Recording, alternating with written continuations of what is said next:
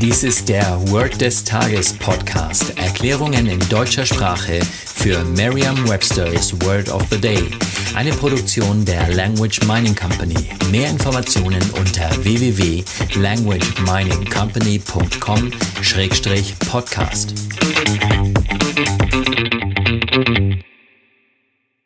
Das heutige Wort des Tages ist Convenience Store, geschrieben in zwei Wörtern C-O-N-V-E-N-I-E-N-C-E -E. und das zweite Wort Store, S-T-O-R-E. Eine englische Definition ist a small store that is open for many hours of the day.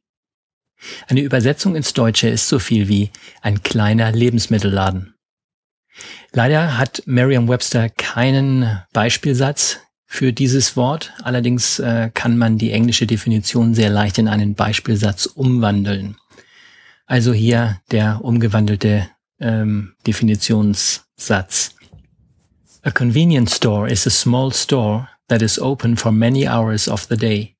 Eine Möglichkeit, sich dieses Wort leicht zu merken, ist die Laute des Wortes mit bereits bekannten Wörtern aus dem Deutschen, dem Englischen oder einer anderen Sprache zu verbinden. Es kommt ein Wiener ins Lebensmittelgeschäft. Haben Sie ein Bild von einem Wiener? Wenn nicht, dann versuchen Sie es einmal mit einem anderen Bild. Vielleicht mit dem Wind oder Winnetou. Ihnen fällt ganz sicher was ein. Derweil bleibe ich bei kommt Wiener ins kommt Wiener ins Convenience, kommt Wiener ins Lebensmittelgeschäft.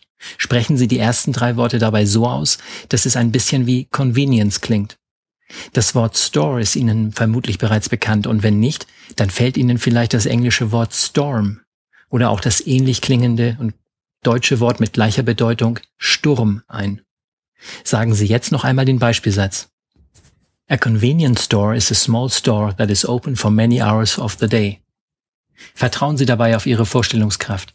Je intensiver Sie sich die Situation vorstellen, desto länger bleibt die Bedeutung des Wortes und des ganzen Satzes in Ihrem Gedächtnis.